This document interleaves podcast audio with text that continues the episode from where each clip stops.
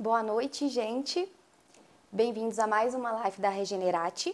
Eu me chamo Isabelle, trabalho aqui no setor de dermatologia aqui da clínica e hoje nós vamos falar sobre um assunto muito interessante e muito importante para o nosso dia a dia, que são as deficiências nutricionais e as suas manifestações cutâneas. Como a gente pode diagnosticar essas afecções e como a gente pode abordar elas clinicamente. Eu tenho o prazer de conversar hoje com a Joyce. Ela é a nossa convidada de hoje. Muito obrigada por ter aceito o convite, Joyce. Prazer foi meu. E ela vai falar um pouquinho com vocês. Oi, gente, boa noite, tudo bem? Então, eu sou da, da equipe de nutrição da Clínica Regenerate e a gente vai conversar um pouco sobre as deficiências nutricionais e como elas afetam a nossa pele.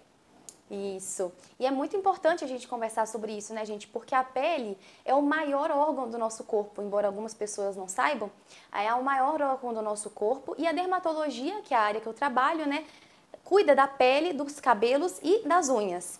E a pele, gente, como ela é o maior órgão do nosso corpo, ela exerce múltiplas funções, embora não pareça, né? Ela protege a gente, a gente contra agentes infecciosos do meio ambiente, contra o sol, ela exerce o poder de regular nossa temperatura corporal, ela tem várias funções muitíssimo, muitíssimo importantes. E ela, ela quando qualquer problema que a gente tem de saúde, a pele é afetada e, inclusive, pode ser um indício para a gente poder diagnosticar esse problema de saúde interno. Entre esses problemas de saúde estão as deficiências nutricionais. A gente sabe que uma alimentação saudável é importantíssima, né, para manter a, a, regulação do nosso metabolismo e fazer com que as coisas aconteçam de forma certa no nosso no nosso organismo. E essa alimentação saudável na pele é importantíssima por quê? Porque os déficits nutricionais podem causar afecções cutâneas, mas mesmo se a pessoa não tiver um déficit nutricional estabelecido, alguma deficiência vitamínica, deficiência de ferro, de zinco, por exemplo, é, mesmo assim a pele pode ser afetada pelo estilo de vida dessa pessoa, né, Joyce? A gente sabe que é muitíssimo importante quando a pessoa não se alimenta bem, não faz exercício físico, não tem um estilo de vida saudável, ela envelhece mais precocemente, ela pode ter uma diminuição da elasticidade da pele, uma diminuição do vício, né, que é aquele brilho na pele. Então, tudo isso é muitíssimo importante a gente abordar clinicamente para a pessoa estar tá de bem, né, e estar tá em dia com a sua saúde. Então, é, eu vou começar a perguntar a primeira pergunta para Joyce, que é uma pergunta geral, mas é uma pergunta que eu acho que todo mundo quer saber, que quais são, Joyce, os nutrientes que você julga necessários para ter uma pele saudável? Bom, principalmente os nutrientes né, que vão compor né, a, a, nossa pele. Então, principalmente a vitamina C, o zinco, o próprio ferro, a biotina, né, que todo mundo conhece até por conta da função dela no, na saúde dos cabelos. Sim. Então, eu vou trabalhar bastante com esses, os alimentos ricos né, nesses minerais que eu acabei de falar. E pensando também no, no, macro, no geral, então com uma dieta mais fresca, então ricas né, em vegetais, em frutas, que são onde estão esses, esses, esses nutrientes. nutrientes. Exatamente. E aí você vai melhorar tanto a saúde da pele, você vai melhorar né, esse vício que você falou, uhum. cabelo, unhas, tudo que a gente quer. Isso. E isso é muito importante, porque não adianta, né? A gente sempre fala, o paciente chega ao consultório querendo que a gente prescreva cremes, realize procedimentos, isso também é muito importante. Mas a saúde a gente também tem que tratar paralelamente de dentro para fora, né, Com Joyce? certeza. Então a gente tem que realmente se abastecer de bons nutrientes para que isso seja visto externamente através de cabelos saudáveis, pele viçosa, né, e as unhas fortes. Então, sempre é muito importante focar nesses nutrientes. Então, você falou dos alimentos que são os bonzinhos, né? Que são aqueles que ajudam, né? Sim. E qual que você acha, quais que você acha, Joyce, que são os alimentos que atrapalham, né? Que são os inimigos de uma pele e de uma saúde, né? Da saúde como um todo. É, na verdade, são aqueles que vão provocar um nível de inflamação maior. Né? Tá. Então, principalmente, eu brinco, os junk foods. Junk né? foods. Junk food, então o próprio vai, o hambúrguer, pizza, é, os ultraprocessados. Então, eu, eu costumo falar o seguinte: tudo que você precisa desembalar ah, tá. vai dar um nível de, vai aumentar o teu nível inflamatório. Então é Sim. sempre interessante que você descasque hum. ao invés de desembalar. Sim. Tá? Então, se você descascar, você vai ter componentes mais anti-inflamatórios. Se você desembalar, você vai, vai ter componentes mais inflamatórios, o que vai comprometer a saúde da pele. Nossa, muito importante você ter falado isso, Joyce, porque no dia a dia, né, às vezes a gente não para para pensar nisso, né? Então, se a gente tiver né, um lixo cheio de plástico, cheio de embalagens, Exatamente. pode ser que a gente tenha que repensar um pouco o nosso estilo de vida, né? Que é um pouco difícil, porque a gente vive na correria, Sim. né? Mas a Joyce, ao longo dessa live, ela vai explicando pra gente como que a gente pode driblar isso. E eu que- gostaria muito também que vocês perguntassem, porque a gente quer ajudar ao máximo vocês e a gente sabe que dermatologia, nutrição são coisas que a gente no dia a dia nos, a gente nos se depara todos os momentos da nossa vida, né? É, desde o creminho que a gente passa até o almoço que a gente ingere, são temas importantíssimos e super recorrentes no nosso dia a dia. Por isso que é Sim. importante a gente conversar sobre isso, então podem perguntar, tá bom? Então vamos falar sobre os déficits nutricionais, né? Que é o nosso principal tema hoje, né?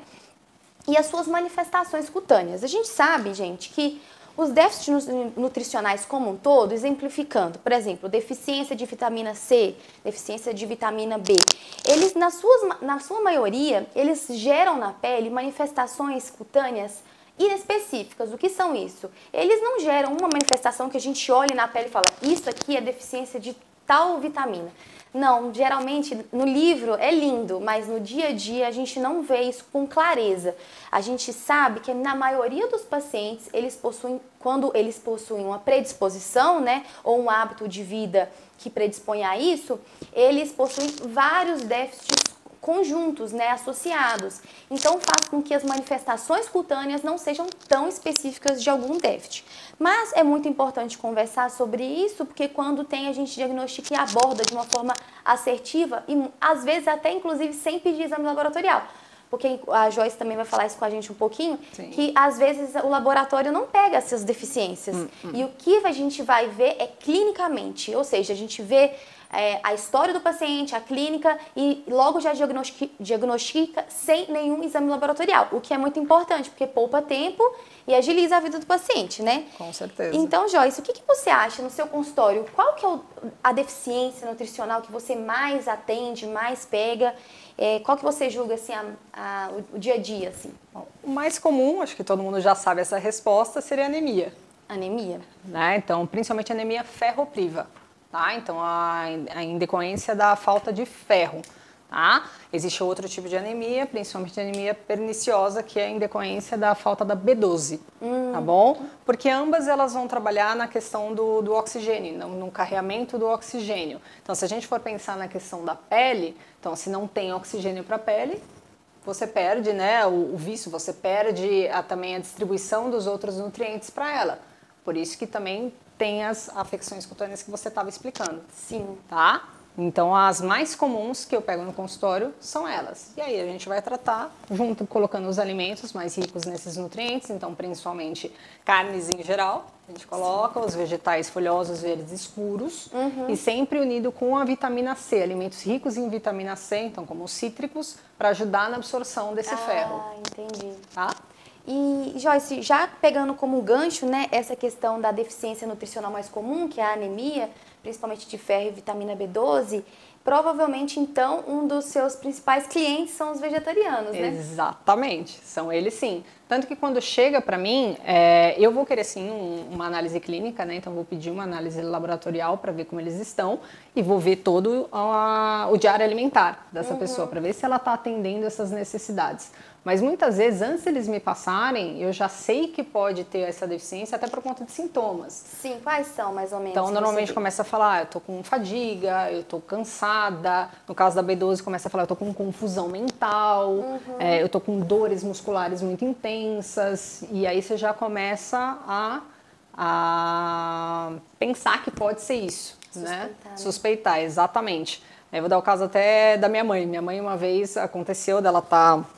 Ela estava com uma, uma concentração de suplementos muito alta. E eu falei para ela, falei, olha, toma cuidado porque a chance de você ter um problema com ferro é grande. E ela estava reclamando desse cansaço, ela estava achando que era tireoide. Aí eu só fiz assim, falei, deixa eu ver seu olho. Aí você baixa, é bem branquinho. Eu falei, falei, vai no médico, com certeza você tá com deficiência por ferro. Sim, então a gente fala em populações de risco para déficits nutricionais, né? Exato, né? No caso, então, você vai ter é, idosos, você vai ter gestantes, é, doenças inflamatórias intestinais, então doenças de Crohn, é, a própria doenças autoimunes, também você vai ter bariátricos. Então, alcoolistas, uhum. também tem isso, o que você falou, os próprios vegetarianos, né? Principalmente veganos. Veganos, sim. É muito importante a gente, inclusive vocês que estão vendo a live, às vezes vocês podem fazer parte de algum desses grupos de risco, então fiquem atentos às imagens que a gente vai mostrar, porque às vezes você pode olhar na sua casa mesmo se você pode ser um candidato a estar com algum déficit nutricional. Vamos ver, vamos mostrar algumas imagens. É, então vamos partir então para a parte das deficiências e para a gente ver, né, quais são as principais Claro que a gente poderia fazer uma semana, falar uma semana de deficiências nutricionais aqui, mas eu coloquei aqui na live a live as principais, né? Que são as principais deficiências de é, oligoelementos, de vitaminas. E também a gente vai falar ao final um pouquinho sobre síndrome metabólica e obesidade, que não é necessariamente uma deficiência, mas é um estilo de vida que está se mostrando muito presente na atualidade e que é muito importante diagnosticar pelas afecções cutâneas, essa pessoa pode estar desenvolvendo diabetes, mas a gente fala isso para o final, mas não percam, no final a gente vai falar sobre isso. Então vamos começar agora sobre falar sobre as deficiências vitamínicas, né? Então, quais deficiências vitamínicas que a gente mais vê no dia a dia, Joyce? Geralmente, quais as principais vitaminas que você vê? Que eu vejo geralmente é vitamina K. Vitamina K. Vitamina K eu vejo e vitamina D. Vitamina D. Né? Vitamina D é um tópico muito polêmico, é, né? É bem polêmico. Até se você for pegar estudos recentes, pensando na, naquele é, limiar né, da, dos exames, eles uhum. colocam ah, até 20, mas aí você pega a maioria dos estudos, 40 seria o ideal. Sim. Né? Então, se você o, o paciente chega no consultório, ah, tá 30, não, mas tá tudo bem, eu tô dentro da referência. Mas se você for pegar todo o contexto olhar de saúde, clínica. olhar clinicamente, pensar na sua imunidade, pensar em todo o, todo o contexto, porque a gente sabe que a vitamina D participa de vários processos do nosso corpo, desde a pele, como imunidade, como manutenção óssea, a própria próprio metabolismo. Uhum. Então você precisa ter uma, um, um, controle maior dela. Então 40 para cima é sempre melhor. Você prefere 40 para cima? 40 para cima. Até se você for pegar estudos, eu gosto de 40 para cima. E, eu, e não estava na nossa ordem, mas eu, eu, gostaria de falar um pouquinho sobre a vitamina D, porque eu acho muito importante, principalmente em questão da, da hoje em dia do Covid.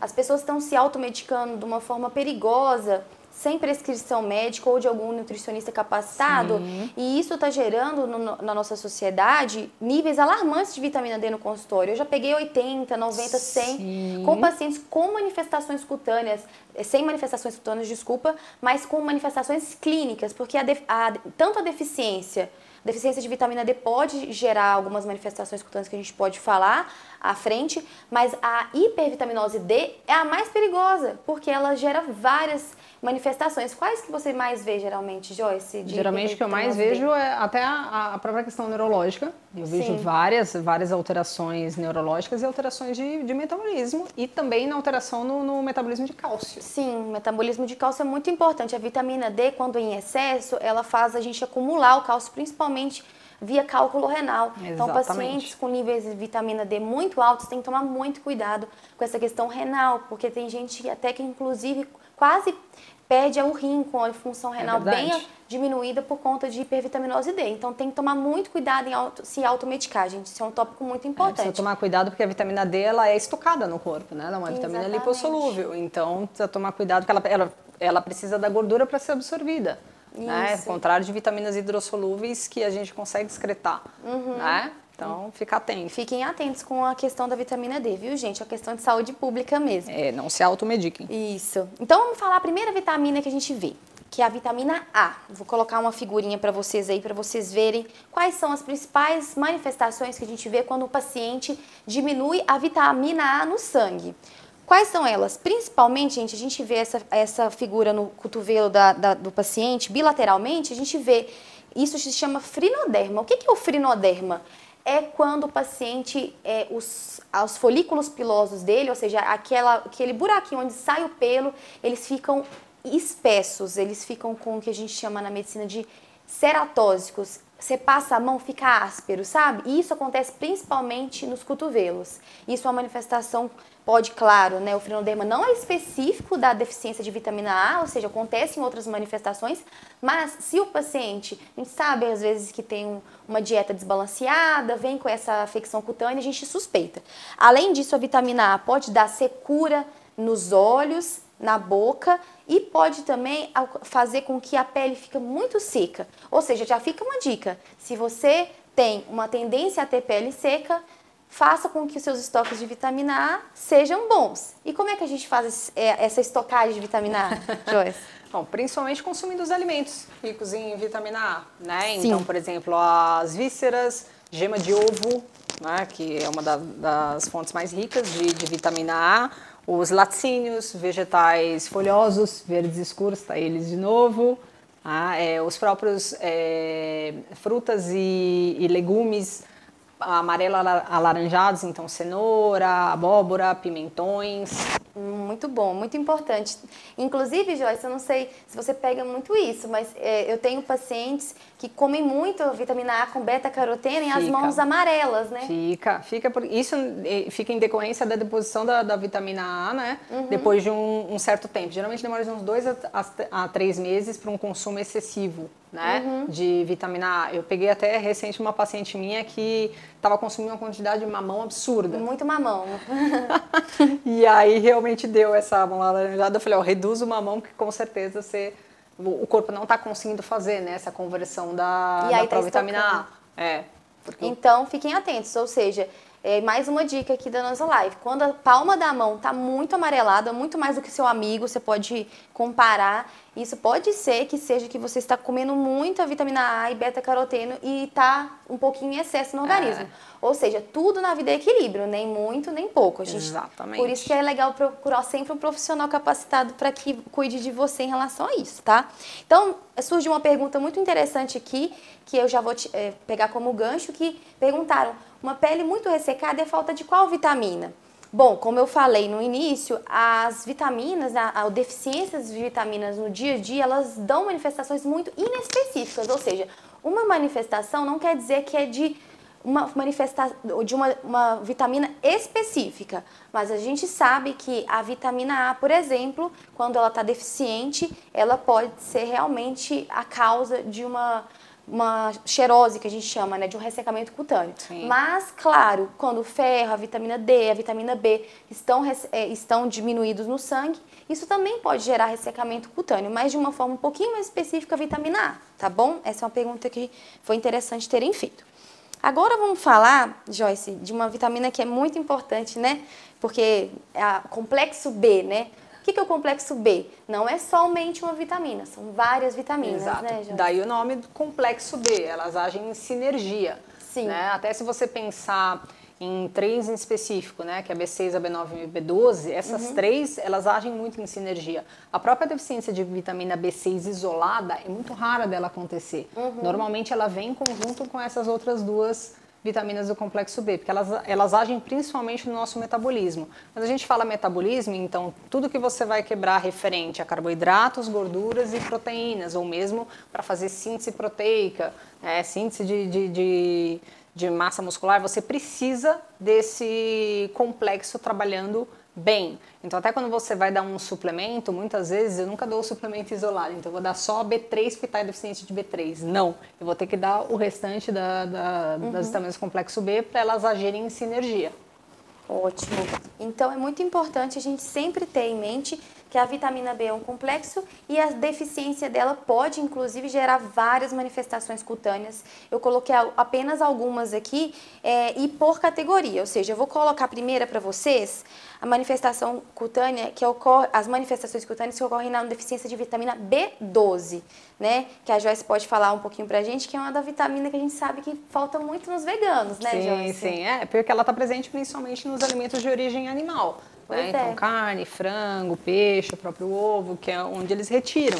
Então, então tem grandes, mas muito, as chances são muito altas os veganos terem uma concentração mais baixa uhum. de B12. Então, Sim. até para eles é, conseguirem ter esse aporte, que tem pequenas quantidades nas leguminosas, nos feijões, uhum. a quantidade precisa ser muito alta para consumo e também a forma como esse feijão é, é, é feito até para otimizar a absorção dessa B12.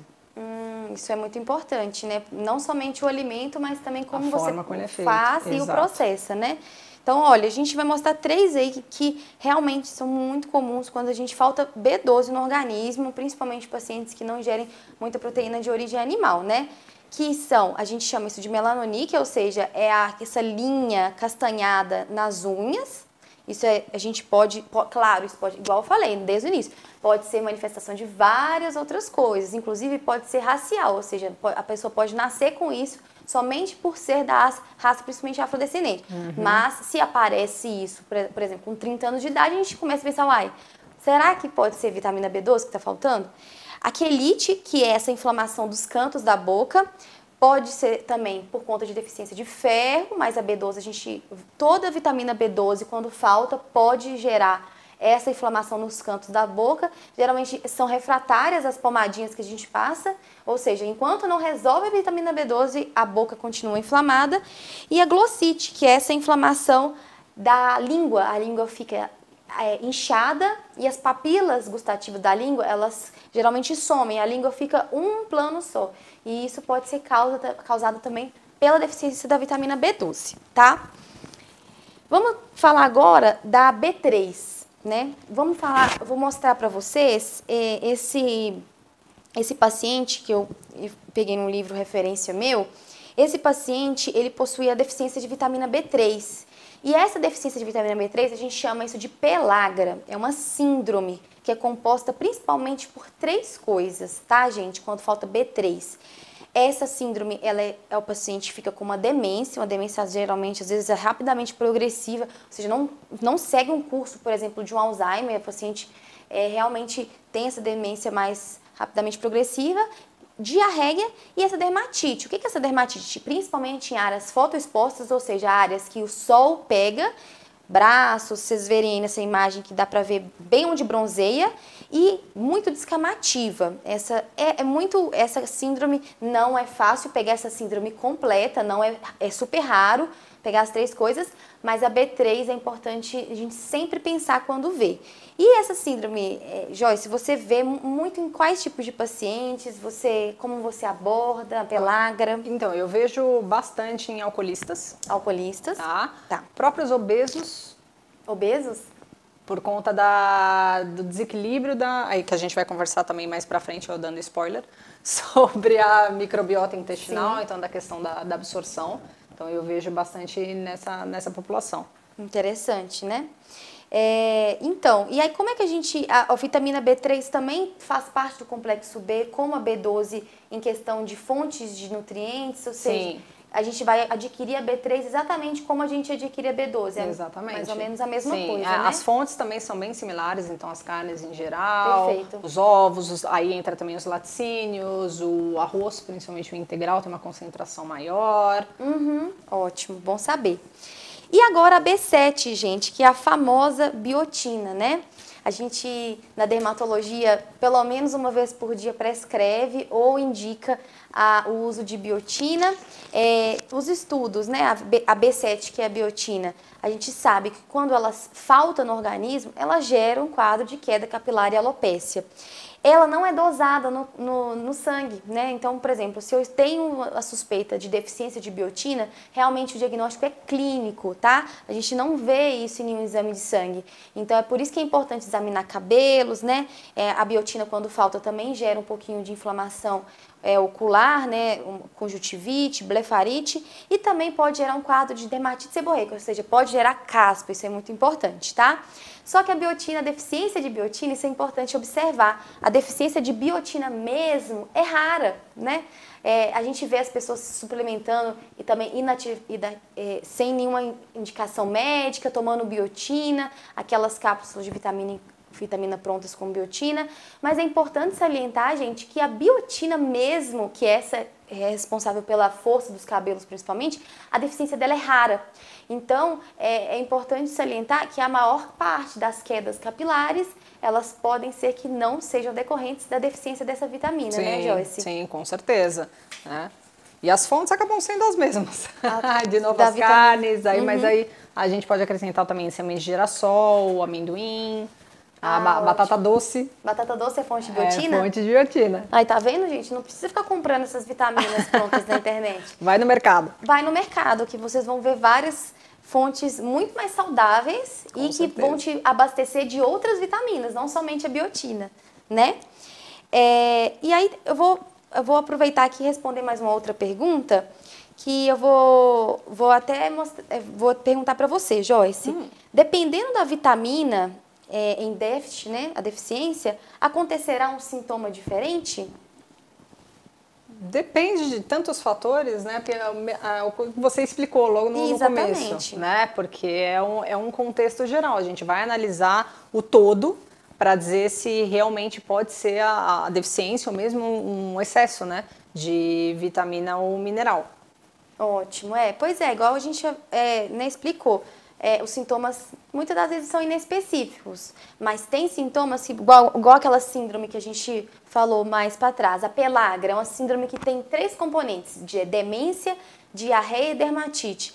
Claro que é muito difícil pensar em outra vitamina sem ser a B3, é. a niacina, né? É muito difícil. Mas, por exemplo, queda de cabelo, pele seca, aí a gente vai pensar realmente ou um conjunto de deficiências ou até mesmo nenhuma deficiência de vitamina, mas outra doença. Então, realmente tem que ficar bem atento aos sinais e os sintomas e realmente ser examinado por um profissional experiente, Sim. né, Joyce? Com certeza. Agora vamos falar sobre a famosa vitamina C, né?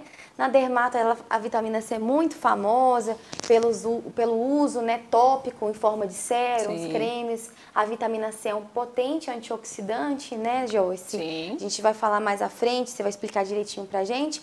Mas primeiro eu vou mostrar para vocês o que, que acontece no nosso corpo quando falta a vitamina C oral, né? Que é a vitamina C sistêmica, não a vitamina C que a gente aplica topicamente que essa sim não, não nos falta, ela é um plus mesmo, um tratamento de, digamos assim, skincare. Mas a vitamina C nos seus níveis séricos, né, ou seja, sistêmico, o que, que acontece? Né? A gente vai mostrar essas, essa foto, é, geralmente ela causa alterações nos pelos, né? principalmente pelos dos braços, às vezes da barba. Esses pelos a gente chama pelos em saca-rolho, ou seja, o pelo que na verdade antes era retinho ou era da conformidade geral do paciente, ele começa a ficar mais enroladinho, isso é um sinal de deficiência de vitamina C. Geralmente, as aberturas foliculares, ou seja, essas entradinhas onde sai o pelo no paciente, tanto braço quanto barba, perna, essas, essas entradas, as aberturas foliculares ficam inflamadas, vermelhas, vermelhas e podem inclusive sangrar. E esse paciente tem muita tendência a inflamar a gengiva, ou seja, os dentistas geralmente fazem diagnóstico de deficiência de vitamina C, porque a gengiva fica muito frágil, qualquer trauma, qualquer escovação, esse paciente sangra a gengiva, isso é uma deficiência de vitamina C, pode ser. E também o paciente tem muitos sangramentos, ou seja, tendência a sangrar na hora de fazer xixi, sangrar a mucosa nasal, além da mucosa oral, como eu falei. Então, é muito interessante sempre procurar um profissional quando você tem esses sintomas. E aí, Joyce, a vitamina C, a queridinha da dermatologia. o que você tem a falar sobre ela? Como é que a gente pode adquirir fontes de vitamina C não tópica, mas sistêmica? Como é que a gente pode abordar isso? Então, a vitamina C, como você mesma falou, né, ela é uma, um potente antioxidante, então ela vai reduzir o processo de estresse oxidativo no corpo, então uhum. ela vai uhum. reduzir os radicais livres. Então, esses, esses radicais livres estão bem presentes, então, novamente, em alcoolistas, em tabagistas, em pessoas que têm transtornos alimentares, então, anorexia, bulimia e o próprio estresse. Então, hoje em dia, quem é que não está estressado? Não é? Né? A gente poderia falar, desculpa te interromper, que são Imagina. pessoas cronicamente inflamadas? Com certeza, com certeza. E aí a gente entraria principalmente, de novo, lógico, com, vou pensar na dieta como um todo, mas se a gente for colocar os alimentos ricos em vitamina C, então os cítricos, os próprios pimentões, né? Você coloca é, batata, brócolis, então, eu sempre vou, vou, colocar alimentos mais ricos nessa vitamina para a gente ter um, um, potencial antioxidante maior. E uma pergunta até, é, uma pergunta é, pessoal mesmo, que eu tenho dúvida. Dentre todos os sucos, assim, você prefere suco ou fruta? Porque na hora que você vai falar para o paciente adquirir uma fonte de vitamina C, às vezes é me melhor chupar a laranja, ingerir a laranja de uma forma ou tomar o suco da laranja. O que, que você orienta? Então, eu oriento geralmente a própria fruta. A própria fruta. É, eu gosto da fruta até para você não ter um pico glicêmico muito alto, né? Sim. Porque se a gente for pensar na questão da, da insulina, a insulina quando ela desequilibra demais, ela aumenta níveis de inflamação, então vai prejudicar. Então eu prefiro tá. a fruta porque a fruta vai ter um teor de fibra também maior, que vai uhum. impedir esse pico, além de todos os outros compostos ativos que tem dentro daquela fruta, né? Uhum. Como a gente sabe, a fruta não é só a vitamina C. Tem várias outras coisas. Tem várias outras coisas. Então, até é muito comum né, no consultório, ah, já você não tem nada para me passar, né? Me passa só a vitamina C. Eu falei, é muito melhor você consumir o alimento para ter a sinergia dos nutrientes do que um nutriente isolado. Ah, então isso é muito importante, né? Porque é, é Claro que o dia a dia nos força um pouco, né, Joyce, a gente querer usar as cápsulas, que sim, é mais prático sim. do que você ir no mercado, comprar laranja, descascar a laranja, né? É, é mais prático as pessoas comprarem a vitamina C em cápsula, né? Exatamente. Né? Mas realmente eu acho igual é, a gente, eu sempre vou lembrar disso. Tomara que vocês também se lembrem. É mais é melhor descascar as coisas do que desembalar. desembalar é. Então e às vezes ir no, no supermercado, no hortifruti, gastar um pouquinho mais de tempo, né? É, é saúde, né? Sim, é uma saúde certeza. que a gente vai fabricando tijolinho por tijolinho e isso tudo vai se refletir tanto no âmbito cutâneo, né? A pele, o cabelo e as unhas vão sempre ficar saudáveis. O envelhecimento vai vir com uma, de uma forma mais leve, não tão acelerada. E os diversos outros órgãos do nosso corpo também vão ter a saúde necessária, né? O fígado vai funcionar direitinho, os rins, os níveis pressóricos vão se manter na, de uma forma adequada, diabetes Pode ser que apareça mais, mais tardiamente, não, numa, não de uma forma é, com um paciente mais novo, obeso. Então, assim, tudo isso é importantíssimo, né, Joyce, da gente discutir. Né? Então, interessantíssimo é, a questão da fruta e do suco, né? Então, vamos é, falar agora sobre a vitamina K, né? A Joyce falou que é muito comum pegar no consultório. Eu até, eu até quero que ela fale pra gente um pouquinho qual circunstância que a pessoa, né, é, geralmente diminui a vitamina K no sangue, eu quero saber também. Mas a vitamina K, gente, é aquela famosa vitamina que é responsável pelos sangramentos, né? Quando ela falta vitamina K, a pessoa geralmente tem equimoses, hematomas de repetição, ou seja, é, a pessoa não teve nenhum trauma e de repente vê um roxo na perna. Claro, isso pode ser, igual eu falei, várias outras coisas, mas pode indicar deficiência de vitamina K. Sangramento nasal, sangramento, é, a pessoa geralmente tem uma epistaxe que a gente fala, é, aleatória, recorrente, pode ser deficiência de vitamina K. Gengiva na escovação, sangrando, a deficiência de vitamina K também sempre tem que ser aventada, tá? E a deficiência de vitamina K, só para exemplificar para vocês, é o que ocorre geralmente no, no uso do chumbinho, né? Chumbinho naquelas. É, o envenenamento, quando a gente vai dar para o rato, as pessoas fazem isso ainda hoje em dia. É, o, o, o, ratinho, né? Ele morre de deficiência de vitamina K, porque o chumbinho ele bloqueia a vitamina K no sangue do rato. Só para vocês nunca esquecerem a vitamina K e o sangramento. Mas e no dia a dia, sem, tirando o rato, né? E no dia a dia, Joyce, como que você vê essa deficiência e como você aborda geralmente? Eu vejo principalmente em pessoas que não têm o hábito de consumir salada, né? Então, uhum. então principalmente os vegetais, novamente os folhosos verdes escuros, então agrião, rúcula, espinafre, escarola, e também aqueles que não gostam mais de alimentos vindo do mar, então algas, uhum. peixes, uhum. porque tem uma, uma concentração maior nesses alimentos. Então é onde a gente acaba percebendo essa deficiência de vitamina K. E aí eu preciso introduzir o, o alimento, né, de alguma forma que a pessoa consiga comer. E se não tiver jeito, aí a gente entra para a suplementação. Sim, é importante você falar isso, porque muitas das vezes, né, é, é, a pessoa prefere suplementar do que comer o próprio Com alimento, certeza. né? Sim. É uma questão de hábito, né, Joyce? Sim, sim, tudo é hábito, né? A mudança do nosso comportamento. É, e a alimentação é o, tudo que é alimentação reflete na nossa saúde, né? É, eu vou voltar um pouquinho para responder uma pergunta, que a gente estava falando de biotina, né? É, eu vou responder uma pergunta aqui. É, qual é a relação entre as vitaminas e o fortalecimento dos cabelos? Bom, como eu havia dito, né, o fortalecimento dos cabelos, é, é, é a questão de cabelo frágil, né, é, é são inúmeros fatores, né, que fazem com que um cabelo fique frágil, né. Na dermatologia, a gente sempre avalia se o paciente, na verdade, tem um cabelo caindo ou um cabelo frágil.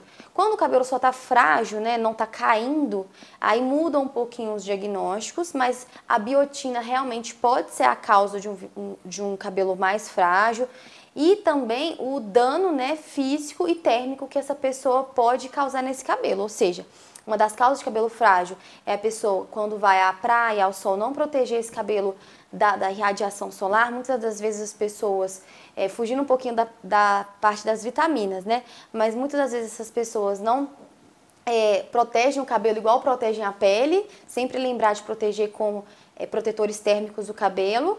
A questão química, né? Vai descolorir o cabelo, quer ficar loura ou morena iluminada, ou quer fazer um, um, alguma coisa que o pessoal chama de botox, né? De alisar o cabelo. Quer fazer isso, realmente, já, já vai sabendo que o cabelo vai ficar frágil, porque isso aí é uma verdade. É, isso aí é o preço que se paga. Então, realmente, sempre tem manter o cabelo hidratado, fazer reconstruções é interessante. Mas é sempre bom é, lembrar, gente, que o cabelo é uma matéria morta. O cabelo, ele não adianta a gente ficar, a gente não existe nenhuma reconstrução que vai de, devolver para o cabelo a proteína que ele perdeu durante esses processos químicos e físicos. É, o que a gente sempre fala é que esses processos de hidratação, reconstrução são ótimos, mas eles fazem uma maquiagem naquela matéria morta que é o nosso cabelo. Eles fazem com que o cabelo fique mais viçoso, mais bonito, mais brilhoso, mais frágil. Depois do dano, ele sempre vai ser, tá? Então é sempre bom salientar esse ponto porque realmente é uma dúvida, né? Agora, Joyce, vamos falar sobre o zinco, né? O zinco é um, um, mineral, né, um elemento né, muito importante na nossa dieta. Uhum. Você vai falar um pouquinho para a gente Sim. o tanto que ele é importante. Às vezes a gente nem fala muito do zinco, coitado do zinco, mas ele é tão importante, né? E aí a gente vai mostrar essa criancinha com três manifestações cutâneas muito importantes que a deficiência de zinco causa, tá? Que é que formam a tríade, igual eu falei lá atrás na B3, né, na niacina, que é a pelagra. Aqui a gente vai falar em outra síndrome que chama acrodermatite enteropática. Essa síndrome geralmente é causada pela deficiência de zinco, principalmente em neonatos, ou seja, pacientes pequenininhos. E o que, que ela causa? A dermatite, né, que é essa pele inflamada, descamativa, principalmente dermatite nas mãos, nos pezinhos, na área genital, tá? É muito importante acompanhada de diarreia e acompanhada de alopecia, ou seja, o zinco é importante também para os cabelos. Essa criança vai vir com o cabelo no consultório ralo e também com um pouquinho de dificuldade de olhar para a luz, a mãe nota isso, e com baixo peso. Essa, e lembrando que quando o zinco falta, faltam outros nutrientes também que a Joyce vai falar. Uhum. Então, Joyce, como é que a gente vê essa deficiência de zinco? Qual é o grupo que você vê muito e como você aborda o zinco? o zinco é exatamente nos neonatos que você falou, né? Nas próprias crianças eu pego bastante uhum. atualmente. Né, se a gente for pegar em, em crianças, uhum. é, de novo nos obesos, de novo por conta dessa questão de absorção, tá? É, transtornos alimentares, eu também vejo com, com uma certa frequência.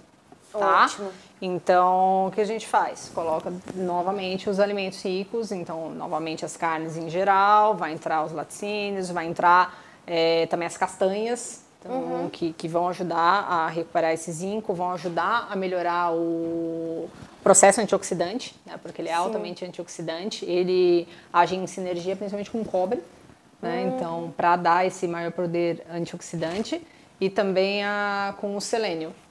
Sim. Tá? Até você falou quais nutrientes que agem, né? Que junto com eles são esses. Por isso das castanhas. Por isso que o nutricionista adora da castanha, porque ela é altamente antioxidante e anti-inflamatória. Bom saber, gente. Você sabia disso? Eu não sabia. Ótimo saber. e, e Joyce, é, vamos responder uma pergunta aqui que eu achei bem interessante a gente falou, né? Nisso. Que o, é, perguntaram se o alimento triturado tem valor proteico diferente do alimento sólido em que qual alimento? Em, é, eles perguntaram um, é, um alimento em geral, valor proteico diferente do alimento sólido que passa pelo processo de mastigação. Eu acho que a pessoa quis perguntar se, é claro, né, é, na questão da fonoaudiologia, é, os, os fonoaudiólogos, os pediatras não gostam que dê alimento triturado para criança. Eu sei disso porque Sim. influencia na arcada dentária, no processo de oclusão dentária, mas em questão de valor proteico. Tem diferença e o que, que você acha disso, de questão do alimento triturado, alimento mais sólido? Que você, o que, que você orienta geralmente? A questão do suco a gente falou, mas e do triturado para o Normal, sólido? Normalmente eu oriento sólido porque a nossa digestão ela realmente ela começa na boca. Então até uhum. pensando no, no, no, processo de digestão e de saciedade, a mastigação vai ajudar todo, todo esse processo de saciedade. Então, até de enviar sinais para o cérebro para que esse processo de saciedade ocorra. Então, a mastigação, ela favorece isso. Por Sim. isso que quando, por exemplo, você vai comer uma sopa, você acaba consumindo muito mais do que quando você come um alimento né, sólido, que você tem esse trabalho de mastigar. É, então, se for pensar por isso, sim. Agora, por superfície, então, de você absorver a proteína, não. Ótimo. Tá? Então, nossa, muito interessante isso no processo de saciedade. Isso é interessante para quem está fazendo uma reeducação alimentar, sim, né? Exatamente. Porque o processo fica muito mais fisiológico quando você. Tudo, tudo que a gente tiver a gente tem que pensar nos nossos antepassados, né? O que, que os nossos antepassados lá na pré-história faziam? Eles geralmente não partiam as coisas, eles faziam da maneira mais rudimentar possível e isso realmente é a nossa fisiologia, né? Geralmente é, não é interessante ficar triturando tanto, claro que tem pessoas que têm limitações, mas o alimento mais sólido é mais interessante, né? Então a gente mostrou a deficiência do zinco, né? Muito importante o zinco para a regulação de todo o nosso sistema, é, nosso metabolismo, um antioxidante importante, além da vitamina C, né? Junto com o selênio e o cobre. Então vamos falar agora da não, não seria das mais importantes, mas a mais que mais gera dúvida, que é a deficiência de ferro, né? Uhum. Eu vou colocar quatro imagens para vocês verem o que, que uma deficiência de ferro pode causar no nosso organismo. É claro que para uma deficiência de ferro causar essas alterações que eu estou mostrando, assim como as outras, tem que ser uma deficiência sustentada, que não é uma deficiência aguda, é uma deficiência mais crônica. É, e a gente vai ver Quais são elas? Essa imagem da boca, não sei se vocês lembram, mas eu já coloquei na vitamina B12, que é a quelite, ou seja, inflamação do, dos cantinhos da boca. Isso é muito comum em deficiência de ferro também, tá? É, eu coloquei duas mãos, comparando duas palmas das mãos para vocês verem o que, que é uma mão de, digamos, com níveis de ferro, né? Ou seja, sem anemia, né? Porque o que o ferro, na verdade, causa no nosso corpo, além de diversas outras coisas, é anemia ferropriva. Uhum. Então, e outra mão do lado, uma palma da mão com anemia. Ou seja, olha a palidez que o ferro causa quando deficiente, né? Outra maneira da gente olhar também a palidez cutânea, né, mucocutânea que a gente fala, além das palmas das mãos, vocês podem examinar em casa, é aqui nesse vermelhinho do olho aqui, tá? Vocês provavelmente já viram o médico examinando o paciente, a gente olha muito. E também a cavidade oral, a gente vê se o paciente está pálido, né? Porque a palidez é um sintoma de anemia e a causa mais comum de anemia na nossa sociedade hoje em dia é a deficiência de ferro, né? Sim. Além disso, a gente vê, agora a gente vê uma alteração ungueal, olha só, primeira vez que a gente mostra a unha aqui, né?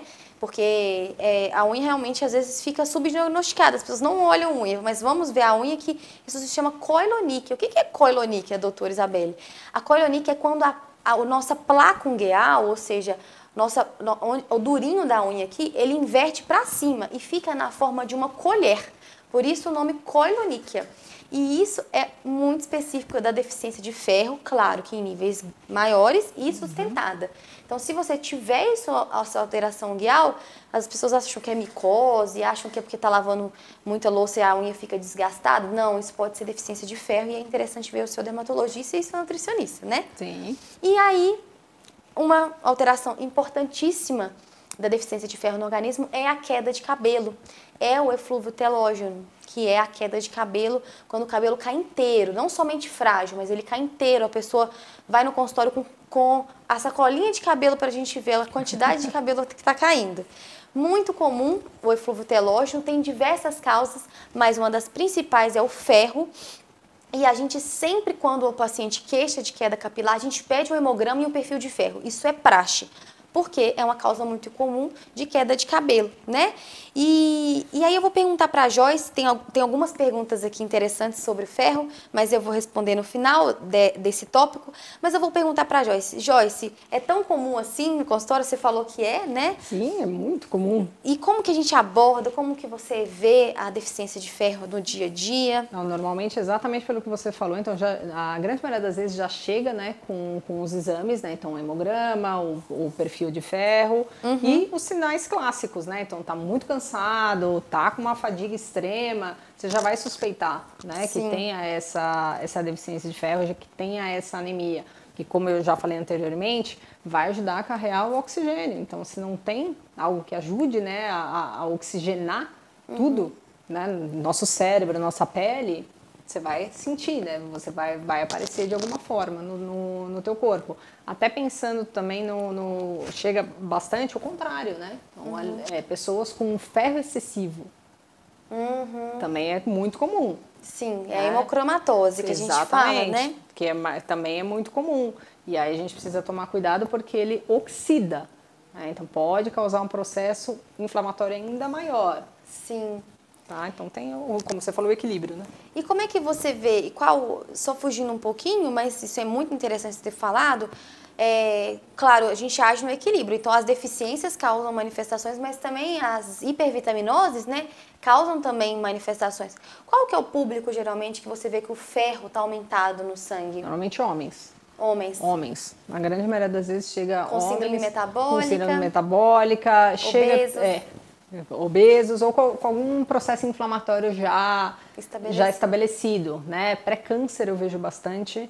Então, Sim. pessoas que não foram diagnosticadas, mas já estão com algum, algum limite ali, então você suspeita ou que tem alguém na família que tem um, um nível, né, que tem, tem um câncer é, hereditário, você já a primeira coisa que eu peço é o, é o ferro, até para ver, ferro e ferritina. Sim. Né?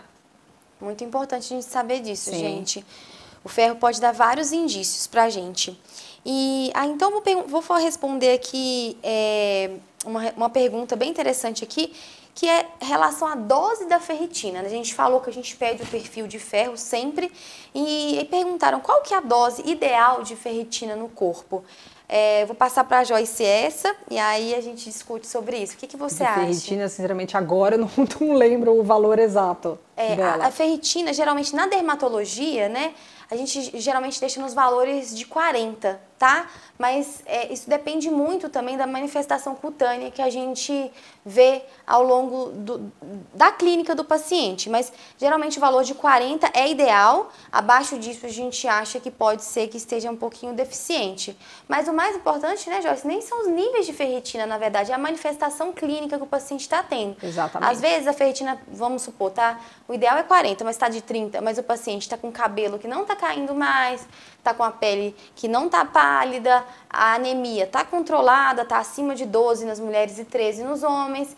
Então, assim, esse para a gente é o ideal, né? Não, não é questão tanto de nível, né? E além da ferritina, tem algum outro marcador para anemia? Você quer responder? Eu posso responder. Não, normalmente eu utilizo a ferritina, a saturação de ferro, transferrina, o próprio ferro sérico. Eu uso também a B12. A B12, né? É, é anemia são várias causas, ah. né?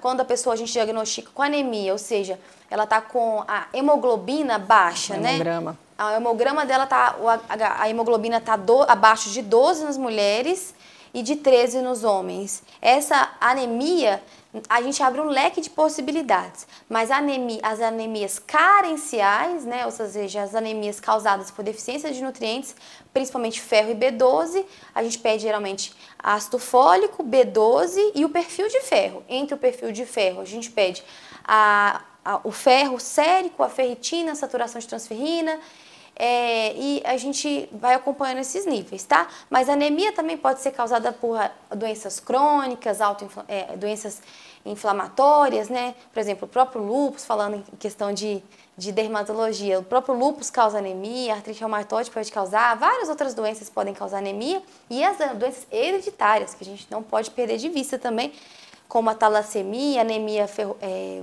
falciforme, podem causar também anemia. Então, tem que ser sempre levada em consideração esses déficits, tá bom? Bom, mandem perguntas, gente, para a gente poder responder, tá? Para a gente sempre conseguir solucionando as dúvidas aí, tá bom? Bom, agora vamos para o próximo tópico, que é a obesidade, a síndrome da metabólica, né? Que é acompanhadas pela colesterol alto, triglicérides altos. Eu vou colocar para vocês a última imagem que a gente que eu coloquei aqui, que são quatro imagens que são imagens interessantíssimas, porque as quatro podem refletir que essa, esse paciente tem obesidade, né? tem síndrome metabólica e pode correr um risco importante de desenvolver diabetes no futuro, triglicérides altos, colesterol alto no, no futuro ou até mesmo naquela ocasião. Então, a primeira que eu coloquei aí acima à esquerda, eu discuti na minha última live com o doutor André, isso se chama acantose nigricans é uma doença, é uma manifestação cutânea que geralmente é, é, fica nas dobras cutâneas, tá? Principalmente pescoço, axila e virilha. Essa manifestação é uma manifestação mais escura, tem uma textura bem aveludada e o paciente percebe, principalmente depois que às vezes ganha um pouco de peso, acha que aquilo ali é da própria pele, mas aqui isso é muito importante, porque a acantose nícricas pode sinalizar que esse paciente ou está pré-diabético ou está diabético, gente. Ele tem uma resistência insulínica. Então, é muito importante a gente falar sobre a resistência insulínica e a pré-diabetes. Joyce, falando especificamente desse tema da resistência insulínica e da pré-diabetes, como que você aborda no consultório essa questão, além né, do, dos suplementos e medicamentos, mas como é da questão da dieta, como você conversa com esses pacientes que têm risco de desenvolver diabetes ou são diabéticos? Não, primeiramente eu vou conversar com eles até sobre o, o conceito básico, né? Então, o que, que é insulina? Né? Então, insulina é o hormônio que bota para dentro da nossa célula o açúcar, o carboidrato. Se ela está descompensada, se ela está desequilibrada, você vai ter um desequilíbrio no teu corpo, você vai ter um processo inflamatório maior.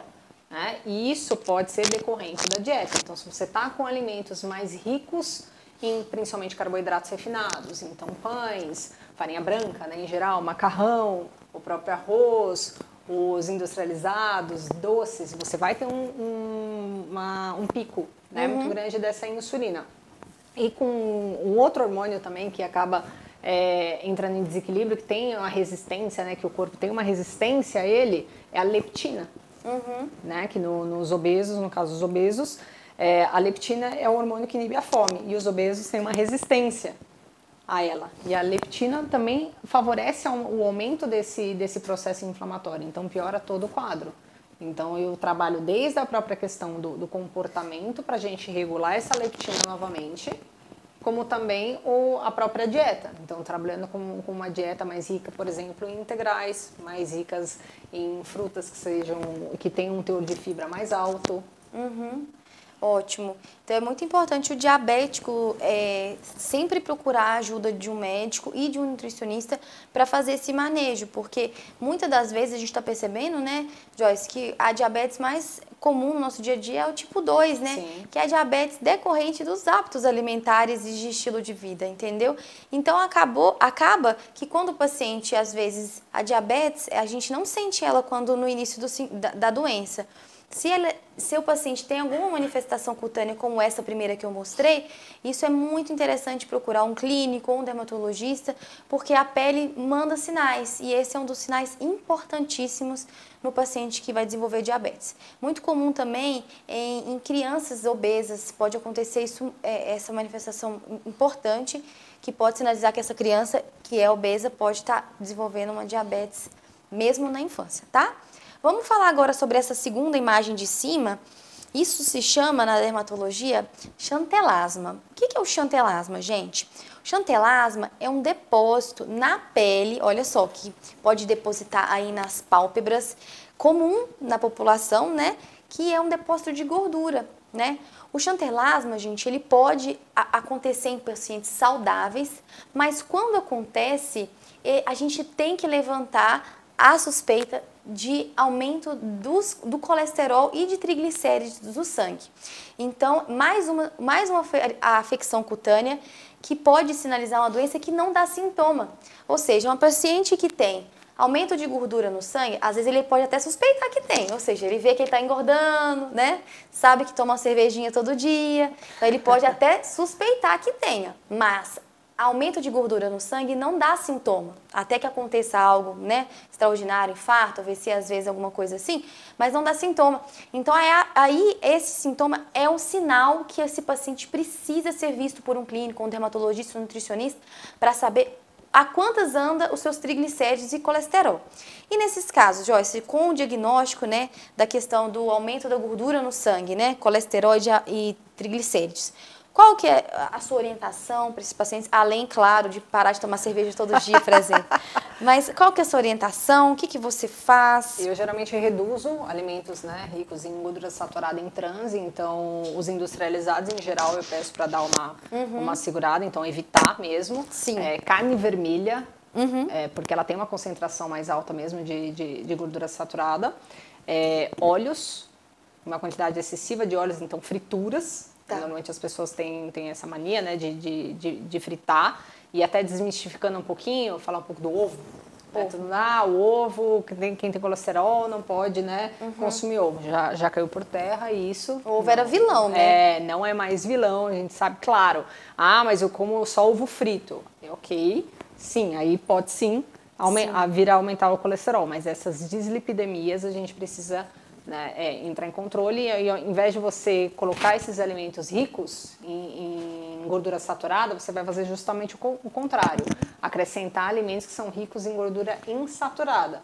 São as castanhas, as sementes, o próprio abacate, o, o, é, o coco. Uhum. Ótimo saber, porque gordura, gente, a gente fala gordura, às vezes a pessoa até arrepia, acha que gordura é coisa ruim. Não, gente, existem gorduras e gorduras. Existem uhum. as saturadas, que são as gorduras provenientes de junk food, ou seja, o McDonald's cheio de gordura saturada. Sim. Mas existe a gordura boa, que é a gordura do óleo de coco, do azeite. Essas gorduras, elas fazem a pessoa realmente, claro que nas devidas quantidades, né? Porque tudo é questão de quantidades, o paciente vai ficar mais saudável usando esse tipo de gordura, né? Saúde, porque essas Sim. gorduras elas regulam também processos importantes na manutenção da nossa homeostase, né? do nosso metabolismo, né? É, falando nisso, eu vou responder uma pergunta aqui. É, se a Joyce também quiser me ajudar, porque é, a gente às vezes, é, eu até peço desculpas, às vezes eu cito termos aqui que eu às vezes é, passa um pouquinho, que a gente fala tanto, né, sem explicar devidamente o termo. Então, me perguntaram aqui o que é síndrome metabólica, né? Isso é muito importante você saírem dessa live sabendo, gente, porque a síndrome metabólica, tirando com, junto com a depressão, é a doença do século, Sim. né? Porque a síndrome metabólica, como o nome diz, síndrome, ela é um conjunto de sinais e sintomas que fazem o paciente se enquadrar nessa síndrome. Então, eu vou citar para vocês o exemplo de uma do paciente com síndrome metabólica para vocês terem uma noção que é um paciente com síndrome metabólica. Síndrome metabólica, a gente, é um paciente que é, tem sobrepeso ou obesidade. Geralmente, essa obesidade ela é às custas de gordura abdominal, ou seja, é o paciente que tem aquela barriga de chope, né? Aquela barriga globosa, a gordura dura, visceral, né? É aquela barriga dura, né? Isso. né? é aquele paciente que tem níveis pressóricos aumentados, não necessariamente pressão alta, viu, gente? Pode ter até uma pressão ali no limite, que não necessariamente configura hipertensão. Por exemplo, 13 por 8 num paciente obeso já pode categorizar ele às vezes como uma síndrome metabólica, né? Um paciente que tem níveis de triglicérides aumentados, né? E também um paciente pré-diabético ou diabético.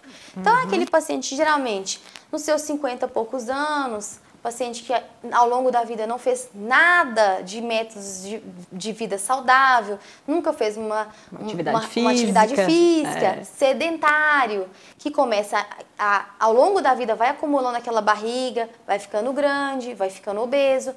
Lá para os 50 anos, diagnóstico de diabetes, hipertensão é, arterial, tem no, os seus níveis alterados de, de triglicérides de, de glicose esse é o paciente da síndrome metabólica. E o que, que é essa síndrome, né, Joyce? Sinaliza pra gente.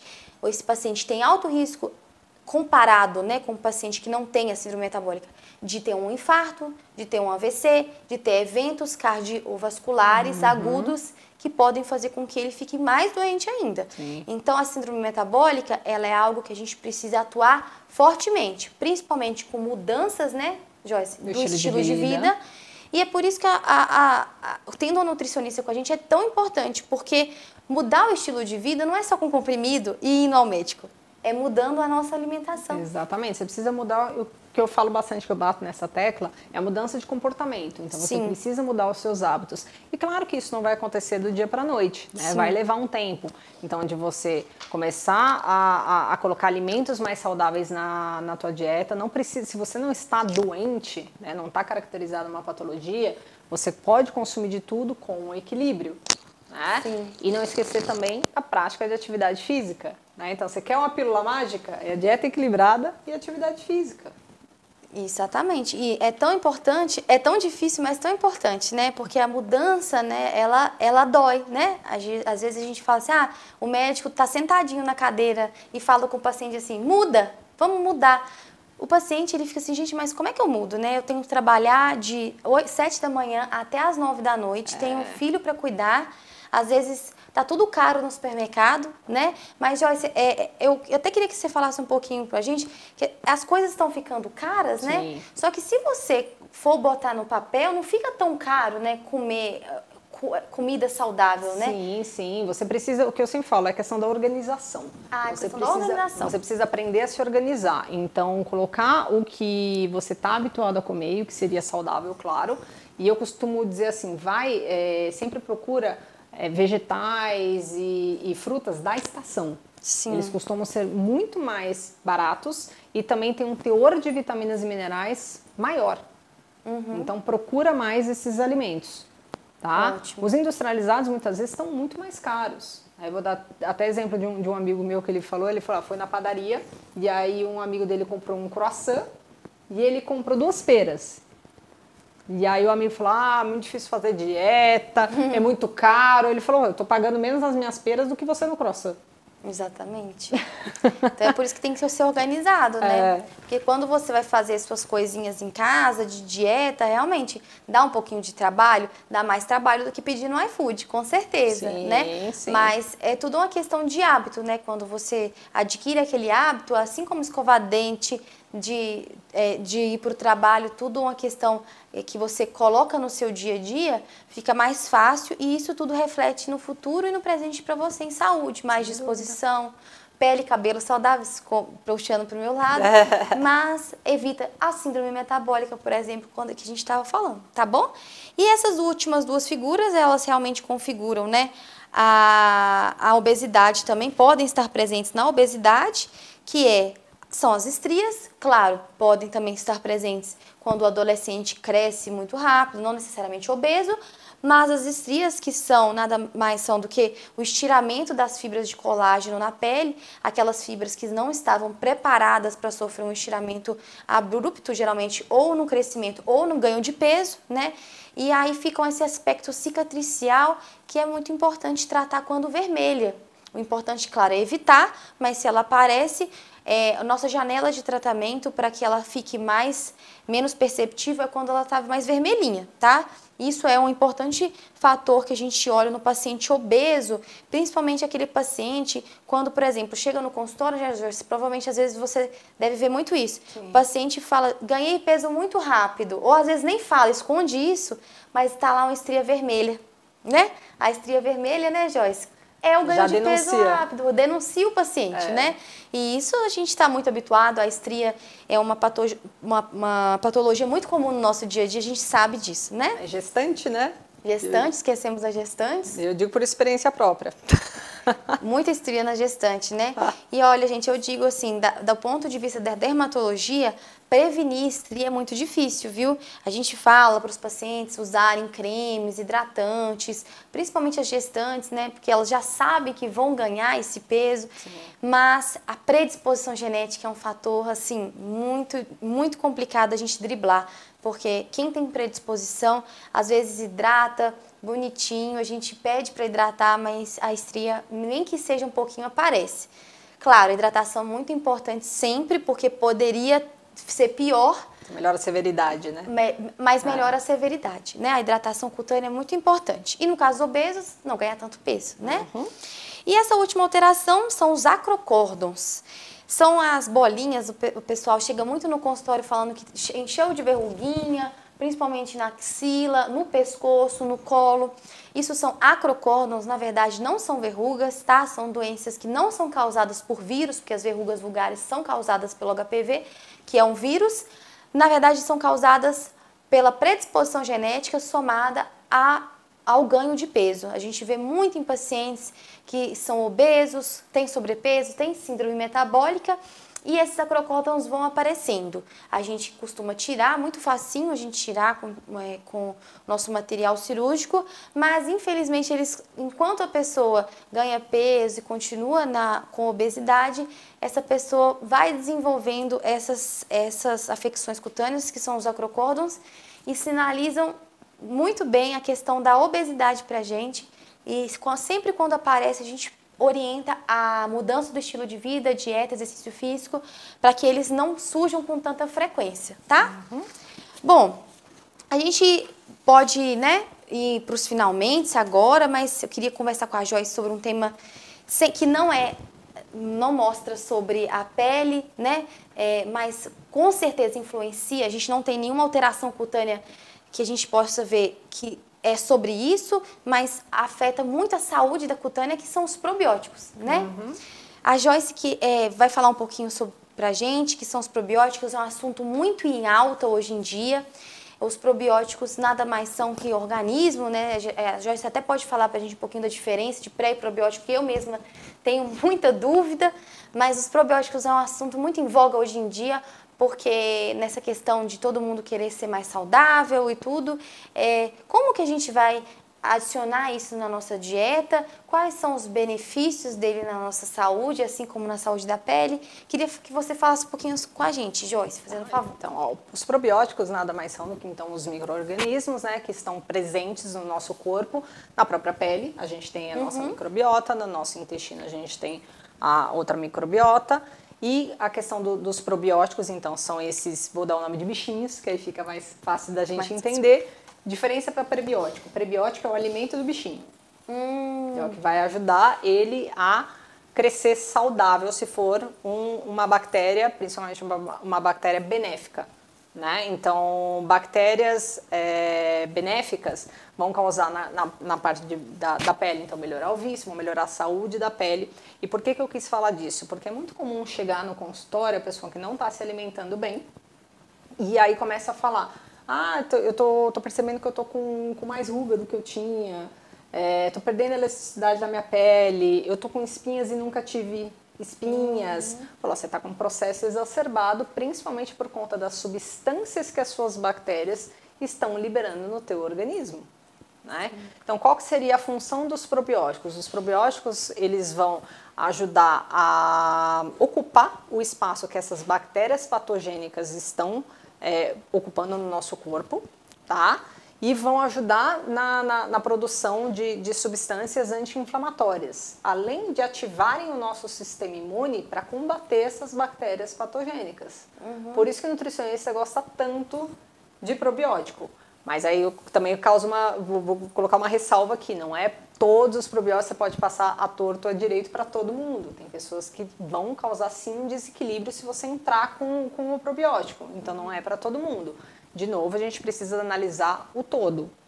Sempre ter uma avaliação individualizada. Né, Exatamente. Né, Ótimo. Os probióticos realmente estão muito é, em voga, né? O, atualmente se discute muito na dermatologia o uso de probióticos para acne, igual a Joyce falou, é, em doenças inflamatórias no geral, uhum. porque é, nada mais são que bactérias né, benéficas ao nosso organismo e a gente sabe para quem não sabe, né, na verdade, a gente vive em sinergia com várias bactérias, tanto na pele quanto dentro das nossas mucosas, no uhum. intestino. E essas bactérias, elas ajudam a regular mesmo os nossos processos metabólicos. Quando a gente tem bactérias do mal, claro, vem as doenças, né? Mas quando a gente tem as bactérias do bem, elas realmente ajudam a nossa saúde e a nosso corpo funcionar. Então, o probiótico vem quando há principalmente doenças que desequilibram esse sistema e é muito importante. A acne, realmente, é, nós dermatologistas em acne, principalmente que não melhoram, o paciente realmente sempre está dependendo, principalmente de antibióticos, a gente prescreve probióticos, até porque o antibiótico desregula a nossa flora intestinal Sim. de bactérias. Então, pacientes que sempre estão usando antibióticos são candidatos, né? Claro que tem que ser avaliado, mas ao uso de probióticos. Então, realmente é muito importante a gente pensar num todo, na dieta, no exercício físico, na questão dos probióticos, realmente na mudança do estilo de vida para o polo saudável, né? Não no polo é, não saudável, do estresse, da correria e da alimentação industrializada, né? Exato. Me perguntaram aqui É, essa eu vou responder, mas realmente é, é uma pergunta assim: manchas no rosto tem a ver com alimentação errada? Aí eu posso responder que é realmente pode sim ter a ver. A, a, a própria vitamina B12, quando eu mostrei aquela pigmentação é, linear, né, acastanhada no início da live, ela chama melanonique, ou seja, é uma hiperpigmentação da nossa placa ungueal. E da mesma forma que a B12 causa na unha essa hiperpigmentação, a B12 causa também na pele. Então, um dos sintomas de vitamina B12 diminuída no sangue é a questão da hiperpigmentação. Então, manchas no rosto podem haver, ter a ver com a B12. Só que aí eu já bato, vou bater na tecla de novo. Essa é uma manifestação muito inespecífica. Se é uma mancha acastanhada, pode ser várias outras doenças. Uma doença muito prevalente no nosso dia a dia é o melasma. Então, a gente não vai chegar para o paciente e falar que o melasma dele é uma deficiência de B12. A gente tem que realmente avaliar todos os sintomas associados e os exames laboratoriais quando eles são necessários serem solicitados, tá?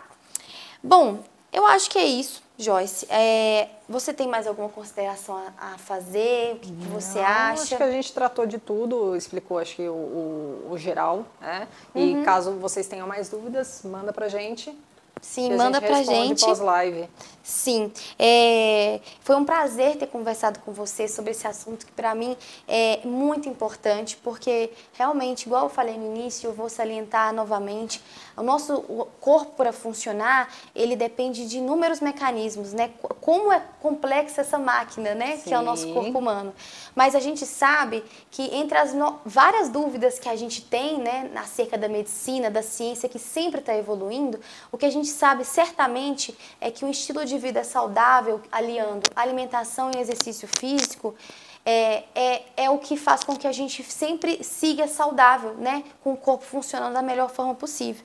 Então, é muito importante sempre ficar atento aos sinais cutâneos de unhas e de cabelos que seu corpo pode estar dando para você e te mostrando que pode haver algo errado no seu metabolismo e sempre procurar um profissional capacitado, que seja uma nutricionista, uma dermatologista, um clínico, mas seja sempre acompanhado para que você tenha esse acompanhamento da sua saúde o melhor possível, tá? Vou lembrar para vocês que a próxima live é com o Dr. William, tá? E o Dr. Vitor Rosseto. Ela vai ser feita no dia 26 de julho, na segunda-feira, tá? E o tema vai ser tratamento da dor oncológica. Tema super importante, um assunto tão recorrente no dia a dia aqui do consultório da Regenerate, tá? Queria agradecer muito a presença de vocês, todas as perguntas, toda a atenção. E se vocês tiverem qualquer outra dúvida, né, Joyce, podem perguntar. Com certeza. Sigam a gente no Instagram também, que a gente sempre posta conteúdos. A Joyce tem um conteúdo muito legal também, né, Joyce? De exercício, de vida saudável mesmo. E é isso. Até a próxima, a gente se vê. Tchau, tchau, gente. Tchauzinho, viu?